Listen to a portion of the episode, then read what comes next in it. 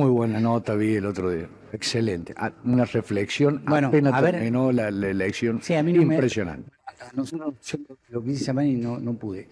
Eh, Guillermo, ¿cómo estás? Gracias, amigo. ¿Cómo está? Hola a la mesa también, ¿eh? Gracias Bueno, por el Hola, Guillermo. Bueno, eh, hablemos de lo que pasó y de lo que viene, Guille. Del primero hablemos de lo que pasó, ¿sí? Bueno, corto lo que pasó. Es un castigo a dos gobiernos desastrosos, el de Macri y otro que fue el peor el de Macri, el de Alberto. Lo que decíamos que iba a pasar en las generales pasó en el balotaje. Eh, lamentablemente hubo que estirar la agonía un, un mes más. Y este muchacho se llevó el 56, de la otra manera se hubiese llevado el 40 y pico y era otra cosa.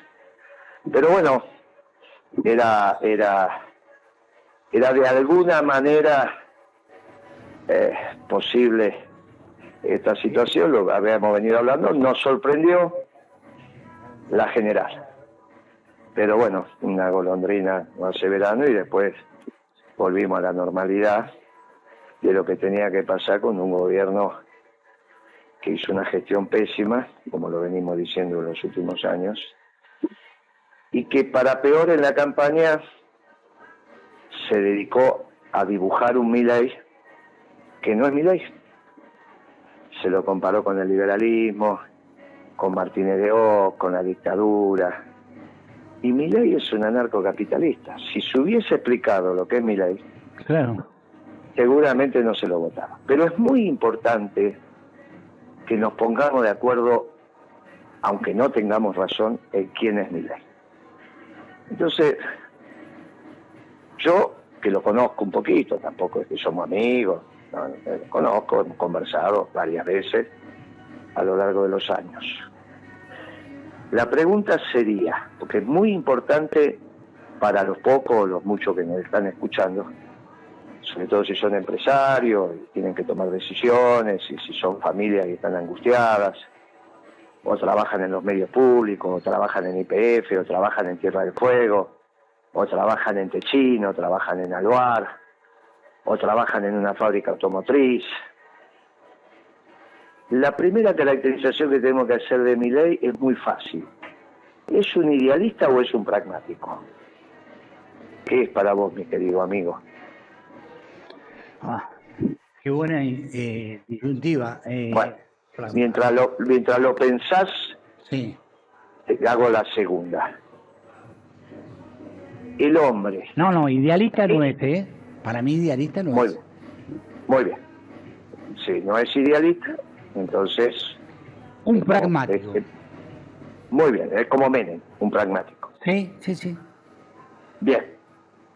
La segunda pregunta es, ¿es un revolucionario aunque la revolución que quiere hacer no te gusta o no es un revolucionario? Sí lo es. Muy bien. Un revolucionario pragmático es difícil, ¿eh? Claro. Sin Porque ideales. en sí, general- sí. Sí, sí, claro. En general, los, no, por eso vamos a ir ordenando. Los revolucionarios en general son idealistas. Sí, claro. Bien, entonces nos podemos poner de acuerdo que estamos frente a un idealista revolucionario. No nos gusta ni el ideal ni la revolución, pero eso es muy importante para los que nos están escuchando. Porque si no es un pragmático y es un revolucionario, por lo tanto es idealista, ¿cuánto tiempo le aguanta la psiquis y las tripas, que son las dos cosas que tiene que tener mucha fortaleza un presidente, porque es un trabajo insalubre el de presidente, ¿eh? es bien insalubre. ¿Cuánto tiempo le aguantan las tripas sin hacer lo que quiere hacer? Esto es muy importante la respuesta que vas a dar. Porque si nosotros nos ponemos de acuerdo en que en realidad un idealista y un revolucionario no puede estar mucho tiempo sin hacer lo que quiere hacer. No, por eso empezó ayer. Por ejemplo, por ejemplo, termino, termino en un minuto. Por ejemplo, vamos a dolarizar. Y viene Cunio Olivarola, que es una muy buena designación, yo diría que la única interesante que hizo. ¿eh? Muy importante esa decisión. Viene Cuño Olivador y le dice, mire, presidente, usted va a dolarizar, me parece lo más bien. Pero ya le explicó el presidente de la, corta, de la Corte que el marco constitucional no lo permite. Tenemos que reformar la Constitución. No, no me diga esto, lo voy a sacar por decreto de de urgencia. No, mire, usted haga lo que quiera, pero el ministro de Justicia, usted me puso acá para que yo de alguna manera pueda opinar de la legalidad en mi interacción con la justicia. Usted tiene su legal y técnica, que le va a decir si lo que puede hacer lo puede hacer, que ellos opinarán. Yo como ministro de Justicia le tengo que aclarar. No, porque, bueno, muy bien. Viene, después viene el canciller, Mondino. Le dice, mire, yo le sugiero que le pida disculpas a Lula, ¿eh? No, no le voy a pedir porque soy un comunista. Mire, mire, pídale disculpa a él y pídale disculpa a los chinos. Hágame caso, usted me puso de canciller. Claro, mi ley no tiene ningún ministro, ni ningún amigo hoy que sea narcocapitalista.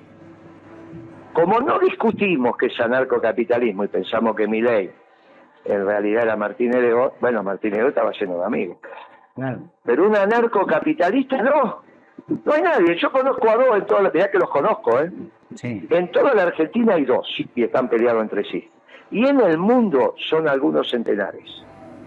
Nosotros, que somos un pueblo muy especial, muy singular, que creamos el peronismo, hoy pusimos a una secta que en el mundo no tiene un concejal de presidente.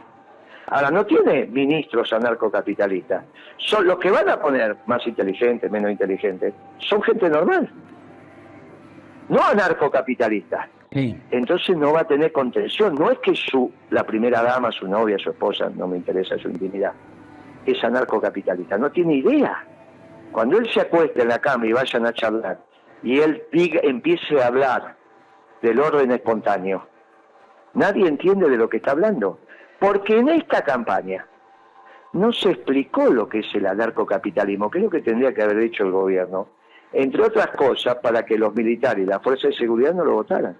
Porque cuando uno dice, miren que los anarquistas no creen en los pueblos, no creen en los países, no creen en los gobiernos, por lo tanto no hay soberanía, ¿para qué quieren fuerzas armadas? Eh, ahora no se explicó, le empezaron a decir que era Martínez de O, que era la dictadura, que era la tortura, que era a un pibe que es un idealista y un revolucionario, que es anarcocapitalista. Tiene ese defecto. Se enamoró del anarcocapitalista, capitalismo, y como quiere hacer la revolución, dijo, para hacer la revolución tengo que ser presidente. Tras dos gobiernos que fueron un asco, el de Macri y el de Alberto y Cristina. Bueno, la pegó. ¿Cuánto tiempo va a tardar en deprimirse? Un idealista revolucionario cuando no puede hacer nada de lo que él piensa que está bien. Y no va a estar en el gobierno para hacer lo que está mal. Para eso tiene que ser un pragmático y no un revolucionario, que lo que te interesa es estar, sea Pato Gallareta, vos firma lo mismo. bueno, eso no es mi ley, yo te lo garantizo. Digo, por eso lo busca Macri o Macri. No, Macri lo, busca él. Está bien, está bien. Macri es el gran ganador de esto. Sí, claro. Sin cargo, sin cargo y sin ser candidato, se comió a Rodríguez Larreta, a la Patricia. Se sacó de encima a los radicales, a la Carreo, a Héctor Villa. Y encima también de Chapa se llevó puesto a Melcoñá que ya no aparece en ningún lado, ni su plan económico, ni nada de esas estupideces que sabíamos que no lo iba a hacer. Y que vivió de arriba durante un año y medio, ese chanta de Melconian. Bueno, y el único que queda hoy, porque esto es lo más grave de lo que te voy a decir, el único que queda después que mi ley se deprima y venga a la Asamblea Legislativa es Macri. Y si seguimos así, nosotros tenemos que hacer un humilde silencio diciendo, sí, el que queda es Macri. La alternativa es que nos tomemos los seis meses y reorganicemos el peronismo. Y aparezca alguien. Porque lo que estamos diciendo que va a pasar con Macri, va, con Milei va a pasar. Porque no es mala persona. No es un chanta como Melconian, que le da lo mismo trabajar para Menem, para Rodríguez Sá, aunque nunca trabajaría para Rodríguez Sá, para este o para aquel. Un chanta. Este no. Este es un idealista revolucionario por eso hizo los discursos que hizo, que yo le aconsejo que lo lean, los escribió él, ¿eh? algún agregado le habrán hecho. El día que ganó la PASO y el día que ganó la elección, el balotaje. Esos discursos lo hizo él, es su pensamiento profundo, dijo, voy a cumplir con todo lo que dije. Voy a respetar a ultranza la propiedad privada. Voy a generar un país de libre comercio, SAS. Te quedaste sin industria automotriz, te quedaste sin acero, te quedaste sin aluminio, te quedaste sin Tierra del Fuego, te quedaste sin el Banco Macro, sin el Banco Galicia, sin el Banco Nación, sin el Banco Provincia. No solo el Inca, ¿eh? No solo algunos muchachos de... No, todo lo que te estoy diciendo desaparece. Mirá la angustia que tienen todos esos trabajadores, porque ellos ya la vivieron y la van a vivir en un grado. Hasta que te empiecen a escuchar a vos. Diga, no, miren, esto, porque no estamos hablando tontería. No, no. Estamos diciendo lo que puede pasar. Y nos pusimos de acuerdo en lo que puede pasar. Porque partimos de la realidad. Y esa realidad es que este pibe no gobierna para sus amigos. Este pibe quiere, pensando en sus ideas equivocadas, que va a ser el bien. Hasta que no pueda. Hasta que todo su mente le diga, mire, no puede hacer lo que quiere hacer. No, pero ustedes son mi ministro, sí, pero esta es la realidad, esta es la ley, esto. No, bueno, eh, eh, se tiene que buscar ministros anarcocapitalistas. Y no hay. Por eso está eligiendo lo que elige. No es que él hizo una escuela anarcocapitalista. No hay. Todos los muchachos que lo votaron. Nadie sabe lo que es el anarcocapitalismo, principalmente la fuerza de seguridad y los militares. Si no, vos conocés a los militares ahí de San Luis, de los regimientos. Tomate un café con ellos, diga, muchachos, ¿ustedes votaron a mi ley? Sí. ¿Pero ustedes saben lo que es el anarcocapitalismo? No. Pero estamos hartos de los que estaban y de estos gobiernos fallidos, listo. Pero mire que, ah, si no lo hubiésemos dicho, hubiésemos votado otra cosa. Bueno, esa es la barbaridad que hizo el gobierno también en la campaña. Uno tendría que haber utilizado la campaña para explicar lo que es el orden espontáneo, que es donde arranca el pensamiento del Bueno, explique, explica, Así- eh, pará, hace un poquito de docencia y explicarnos a nosotros qué es el orden espontáneo, ¿sí? Claro. ¿Viste cuando vos te enseñaron, hace muchos años, pero te vas a acordar enseguida, te enseñaban geometría Sí. Y te decía, ¿cuál es la distancia más corta entre dos puntos? Y vos te rascabas la cabeza y, una recta. Sí, una recta es la distancia más corta entre dos puntos. ¿Cuántas rectas pasan por un punto? Vos te rascabas la cabeza, una, decís, no, infinita. Ah, tienes razón, infinita. Con eso se armó la geometría. Y porque se armó la geometría es que vos vivís en una casa. Si no se hubiese armado la geometría, vos no, no sé dónde viviríamos. En una carpa, que es lo más fácil de hacer. Pero por suerte alguien empezó a, estudiar la geometría y nos permitió vivir en este mundo tan fantástico. ¿De dónde parte mi ley su pensamiento? Del orden espontáneo. ¿Qué es el orden espontáneo? Alguien creó lo que está. Si somos creyentes, pensamos que Dios, le damos la figura de Dios. Dios creó todo lo que conocemos, lo material y lo inmaterial. Muy bien. No puede Dios haber creado en desorden. Si Dios creó, creó con orden. Ahora, eso para nosotros los religiosos, que vamos a misa. Suponete que no sos religioso, sos agnóstico o ateo. Perfecto. La naturaleza también crea con orden, no con desorden. Por eso a vos te asombra la naturaleza, porque hay un orden intrínseco en la naturaleza. Ahora, ¿qué dice mi ley? Mi ley dice que el mercado en la disciplina económica es el que restablece el orden. ¿Por qué? Porque es la interacción de personas libres, físicas o jurídicas, en plena libertad, sin violencia decisional. Y el primero que pone violencia decisional es el Estado, que te fija reglas de las cuales vos no te podés mover.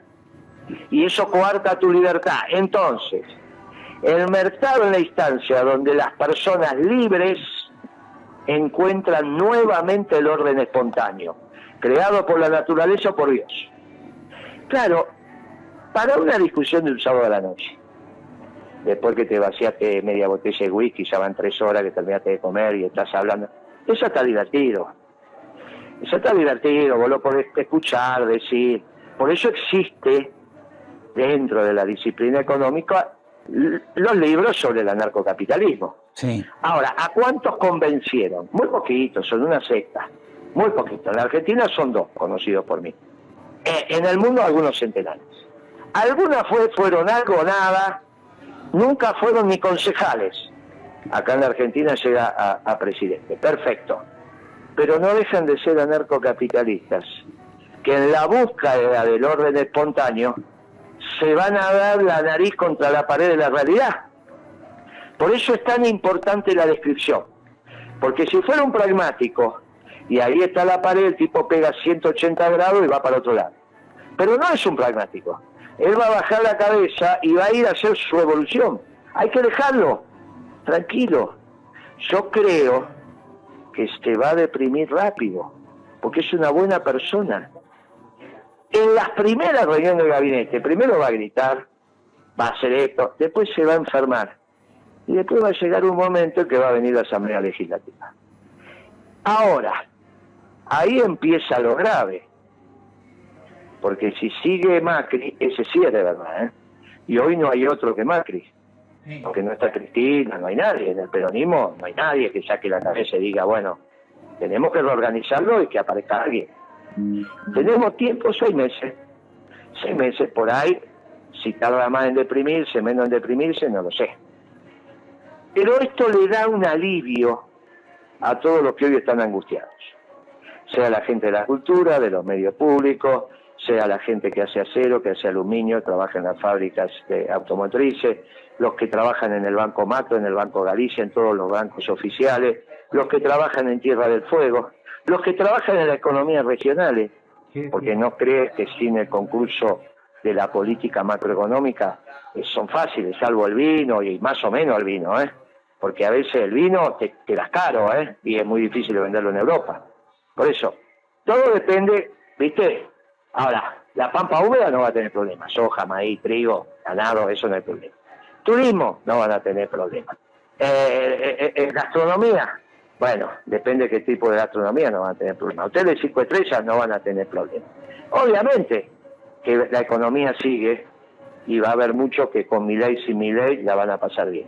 Ahora hay muchos que con mi ley la van a pasar muy mal.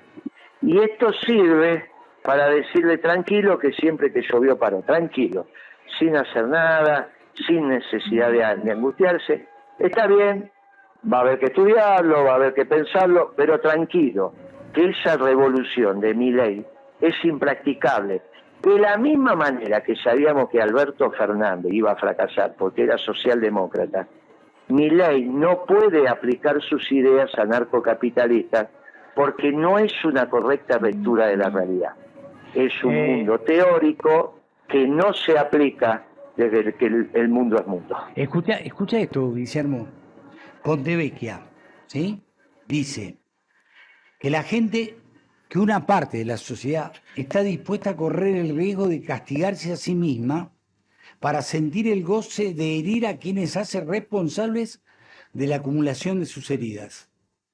Eh, qué fuerte que es eso, ¿eh? Y porque viste que tienes un periodista, Pontevecchia, muy bueno, igual que vos, pero que tiene una inclinación a la psicología. Él si no hubiese sido periodista, hubiese sido psicólogo. Más creo que es un, viste como alguno Sí, sí. dice que quería, bueno, es su frustración. Él hubiese sido, es un gran periodista, ¿eh? pero si no hubiese sido psicólogo. Tiene ese, esa instancia. Está, eh, eh, la realidad es que muchos cortados transversalmente, o sea, tenés abajo y arriba votos de Milei, se están enojados. No te olvides que dijeron que iban a llenar la heladera. Un gobierno socialdemócrata como el de Alberto Fernández dijo que le iba a dar de comer al pueblo. Cuando la socialdemocracia te quita la comida, porque es la escuela austríaca. Ahora, ¿por qué Cristina eligió eso? Bueno, ahora está pagando las consecuencias, tuvo que suspender su viaje. ¿Y cómo va a seguir? Perdió Santa Cruz. ¿Cómo va a seguir? No es su problema de si va presa, no va presa, no va a ir presa. Si Pichetto es procurador, que ojalá lo sea, no va a ir presa. no va a ir presa, no, no, nadie, nadie piensa que Cristina va a ir presa, que esto, esto son pavadas. Ni Macri tampoco. Está bien, hay que terminarlo con eso de poner preso a los expresidentes. Ahora, tiene, un, tiene una situación mucho peor, que es haber fracasado. Es haber fracasado. A la década ganada, llena de luz, le siguió una década oscura, que empezó con la devaluación de Kisilov y terminó el domingo a las 6 de la tarde. De la no quedó nada, quedamos en la oscuridad, fracasó. Ahora, ¿fracasó el peronismo? No, no, porque no tuvimos nada que ver con este gobierno. Nos tenemos que recomponer, sí, nos tenemos que reorganizar, sí. Tenemos que recuperar a todos los compañeros que podamos recuperar, sí. Incluido Massa, que hizo un esfuerzo enorme. Incluido. Incluido Massa, su esposa, su familia, sus compañeros, todo, todo. Eh, dice, vos que conocés la provincia de Buenos Aires como nadie, porque la recorriste toda. ¿Sí? Eh, se deprima y tengamos dentro de la ley y el orden que encontrar un reemplazo y que ese reemplazo no sea Macri. Eh, Para eso tienen que hacer bien esta transición, ¿eh? Mirá que esto no es joda lo que está pasando, ¿eh? Esto piensan que como no tienen contacto con el sector privado, esa mesa que armaron ayer, ¿Vos te pensás que saben lo que pasa en la economía de verdad? ¿Quién tiene contacto con el sector privado? Y todo lo que están ahí hace años que no trabajan en el sector privado. ¿Quién sabe que las ventas se están suspendiendo porque no tienen precio? Te, quiero hacer una pregunta. déjame hacer una pregunta. Ahora, ahora seguimos con esto que es lo más importante, pero si no me voy a olvidar. Pero te lo tengo que preguntar, porque yo intuyo o tengo una respuesta, pero vos me vas a decir cómo son las cosas.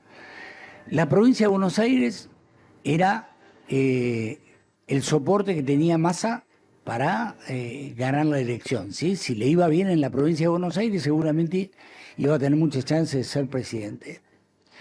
Eh, perdió en 108 de 135 distritos. Perdió en lugares históricamente peronistas. ¿sí? O en algunos ganó, pero con un escaso margen. Y el total de la provincia marca que hay un empate técnico. Es decir, eh, eh, la cámpora, el kirchnerismo, Kisilov, ¿le jugaron en contra a Massa? ¿O esto es consecuencia de todo lo que venimos hablando? Sí, sí. Sí. ser. Yo no creo que Macri también quisiera que ganara ley.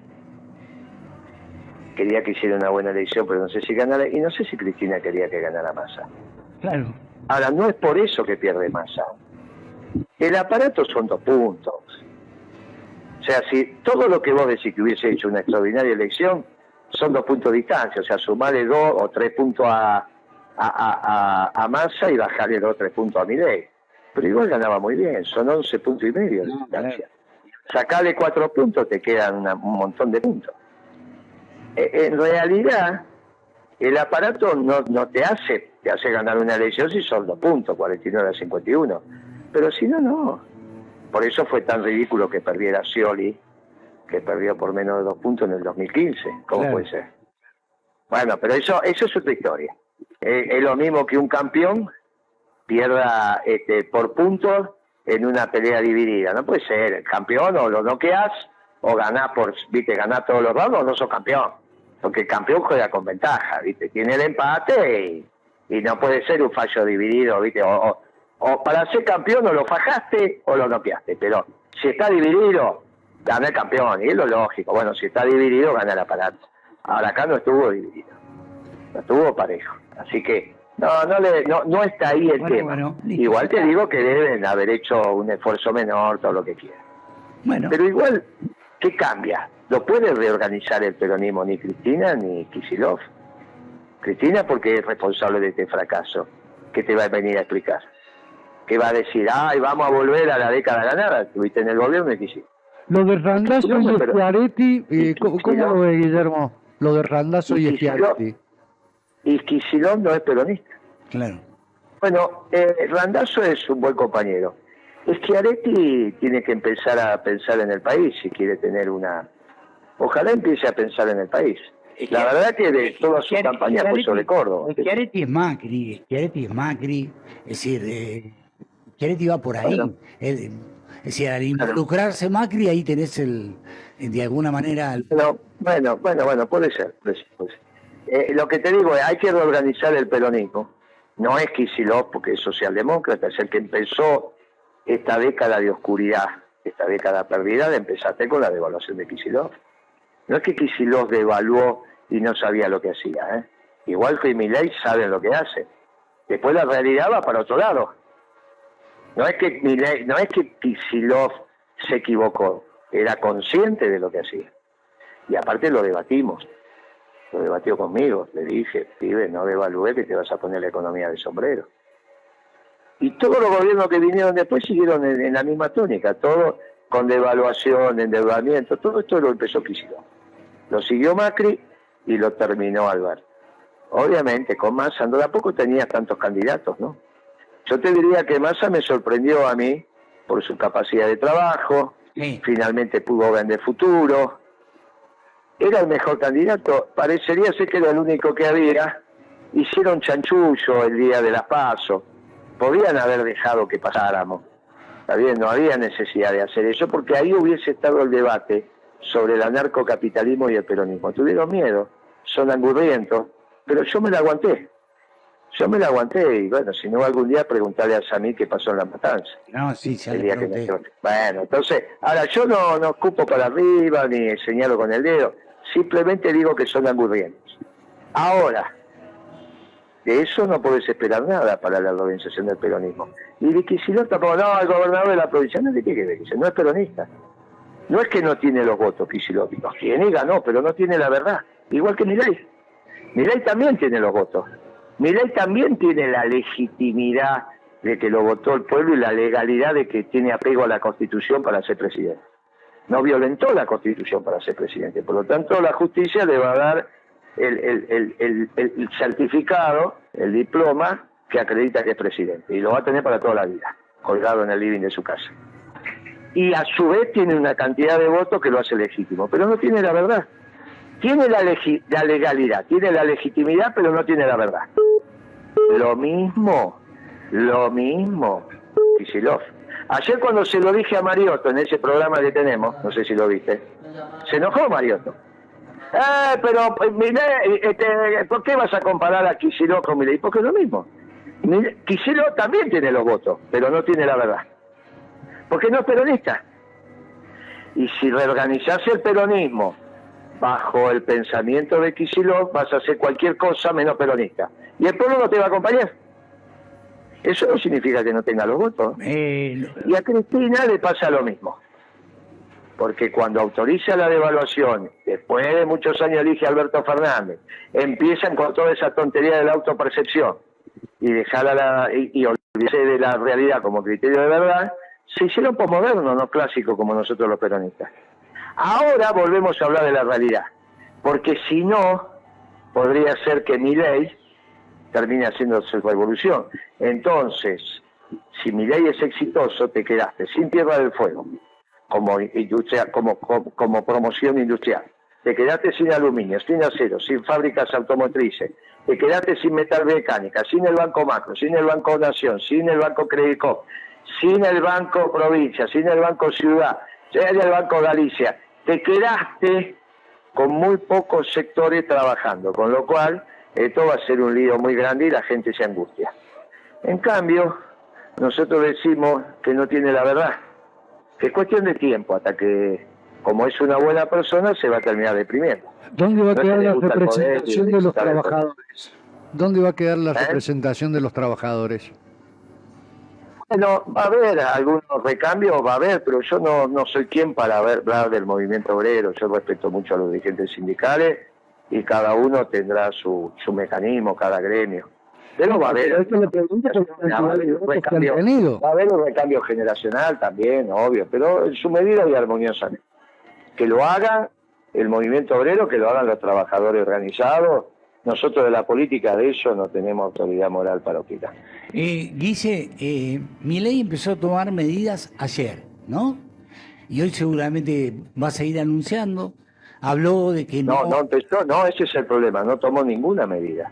bueno, Si hoy empieza a faltar harina es porque Milei no se está haciendo cargo de su pueblo. las Se anunció. lo dije la- ayer la- en Crónica. ¿eh? las anunció, las anunció. ¿Está bien? Las anunció. Sí, bueno, en realidad no anunció muchas medidas.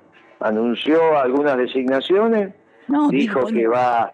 a privatizar IPF, los medios No, públicos. pero eso está mal, eso, eso está mal. No puede decir eso.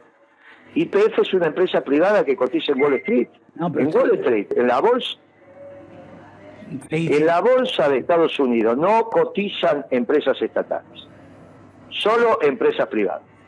Bueno, pero Así que no puede decir que, que, que IPF es estatal, eh, está, está mal, tiene que estudiar.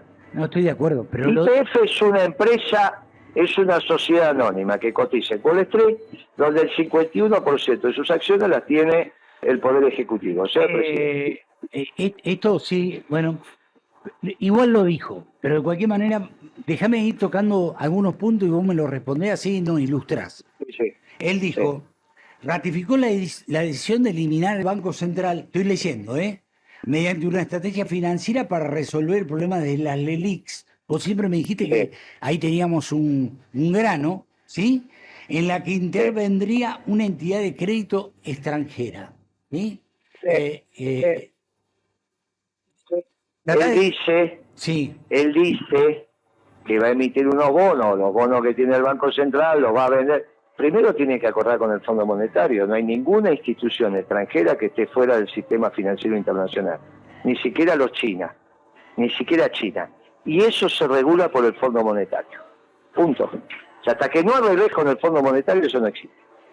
Ya te lo estoy diciendo, ¿está bien? Porque no es que el Fondo Monetario, ay, son lo malo de la película, es el que articula el sistema financiero internacional, para eso es una creación de Occidente después, eh, un año antes de terminar la Segunda Guerra Mundial. No es que el Fondo Monetario son unos chicos malos que no saben lo que hacen, ¿eh? Es el que, el que regula el funcionamiento del sistema del mundo. Ahí también está China, ¿eh? Y no está Corea del Norte porque no lo dejan participar. Eh, sigo, ¿Eh? sigo, sigo. Dijo que va a eliminar las retenciones eh, a las exportaciones agropecuarias, esto que eh, eh, indudablemente forma parte de su plan, pero también las ató a abrir el mercado de cambios y solucionar el tema de las LELIX. Es decir, que, que las retenciones sirvan precisamente, o la eliminación de las retenciones sirva para... eh, yo lo que he escuchado de aquellos que tienen algún dinerillo en los bancos, eh, que tienen un plazo fijo, lo que sea, que indudablemente empieza a generar te- terror, porque ¿cómo, ¿cómo va a ser todo esto? Si de algún lado tiene Bueno, que eso te manotear, dije, por de algún eso- lado tiene que Por manotear. eso, por eso la conversación de inicio, para mí, humildemente, fue muy importante. Sí, sí, para mí Porque le también. estás diciendo a todos, a todos los que están angustiados hoy, miren que esta es una revolución imposible. ¿Está bien? Entonces la gente se deja de angustiar. Ah, bueno, Trombeta dice que es una revolución imposible. Listo, quédate tranquilo que esto no va a pasar, vieja, quédate tranquilo. Él lo dice, pero la realidad no va por ahí. ¿Está bien? Ahora, si lo hubiésemos explicado antes, capaz que ni ganaba las elecciones. Te vuelvo a decir, los militares no lo hubiesen votado. Los militares son patriotas. No son traidores nuestras Fuerzas Armadas, son patriotas. Fueron a Malvinas y pelearon. No es que no pelearon, después pueden haber peleado mejor, pero otros después son patriotas. El rol de las Fuerzas Armadas es defender la soberanía. Si vos decís que no va a haber país, ¿cómo te van a votar los generales? O, los cabos. Es ridículo eso. ¿Vos qué- ¿De qué vas a trabajar? ¿Qué, ¿Cuál es tu rol? Defender a la patria, pero no existe la patria. Ahora nadie dijo eso. Le decían que era inestable, que era Martínez de O, que era esto, que era aquello, qué sé. ¿Qué quiere que te diga? El gobierno es de una suma, es de una magnitud de ignorancia este gobierno pocas veces vista. ¿eh? Y salgo a masa, ¿eh? mirá lo que te estoy diciendo, lo saco a masa de este tema, ¿eh? porque dio el paso al frente en su momento, después evidentemente fue el mejor candidato que podías tener, y trabajó como un loco. ¿Cómo, cómo Pero bueno. se puede reorganizar el, el peronismo?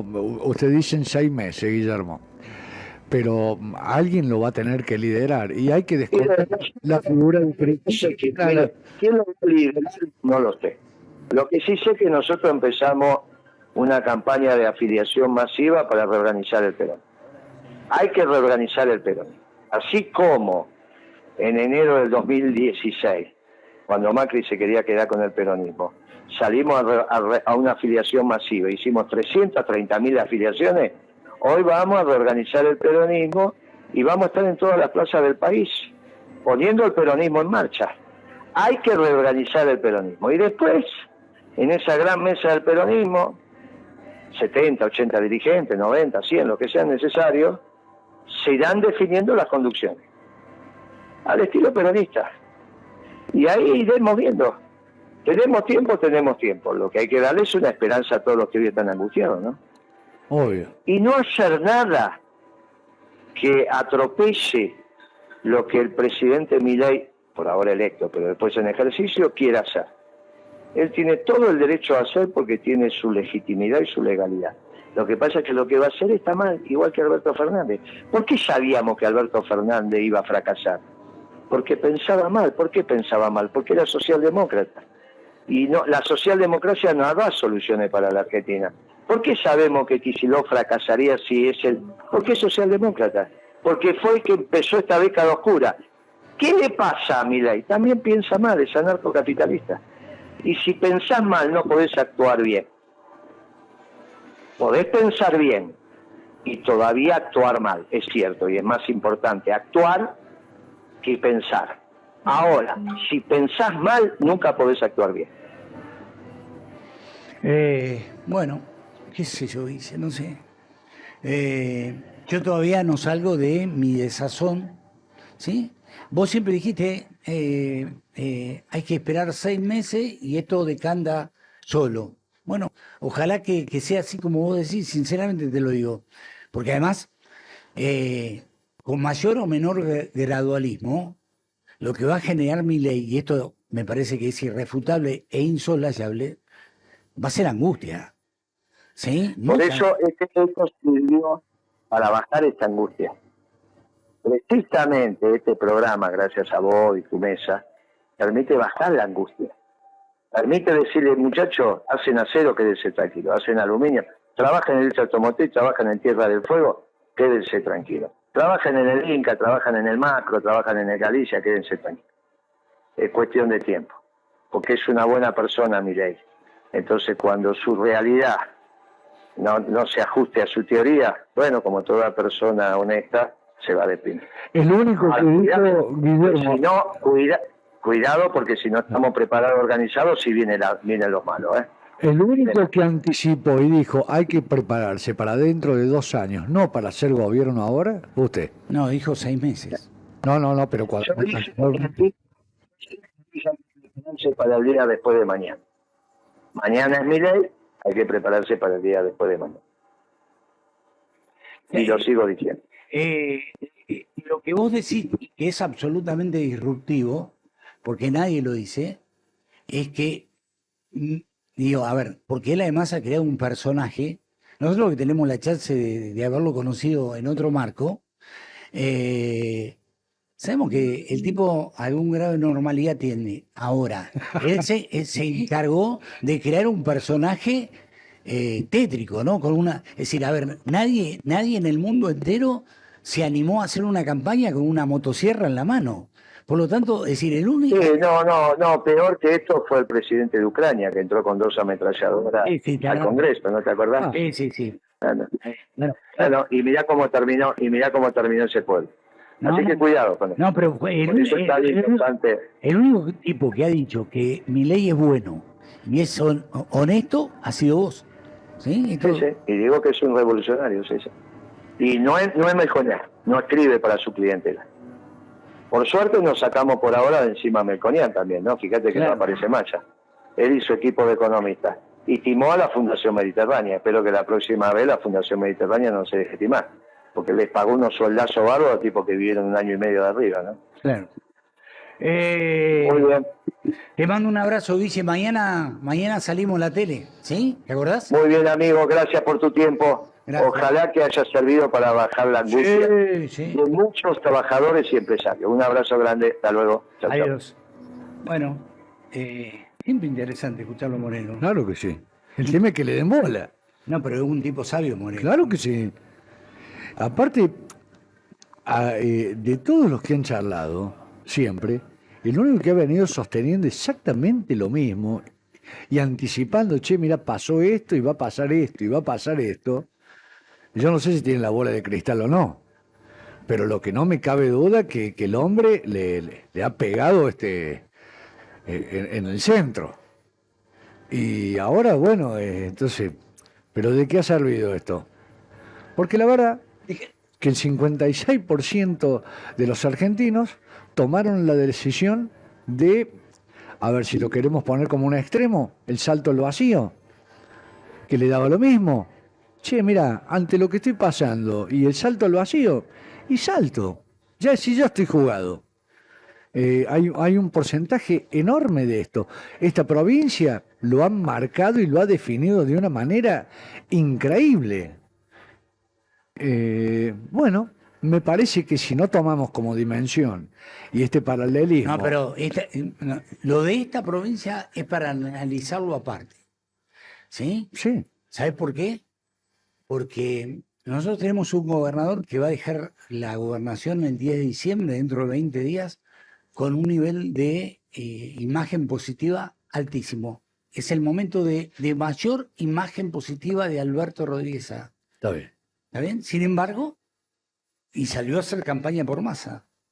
Sin embargo, la gente votó en contra. ¿Sí? Votó en contra de masa. Digamos, yo nunca lo vi tan involucrado, Alberto, con alguien que no fuera él Sí. en una campaña. Sin embargo, la gente Pero el pueblo algo le dice a Alberto. No, no. El pueblo, Alberto, Alberto. No, Alberto le dice, ¿qué le dice Alberto? Yo estoy de acuerdo con, con todo lo que vos haces. Me generás eh, un eh, estado de bienestar que si no, no tendría. Eso es lo que le dice Alberto. Sí. Ahora, yo a Massa no lo quiero votar. ¿Sí?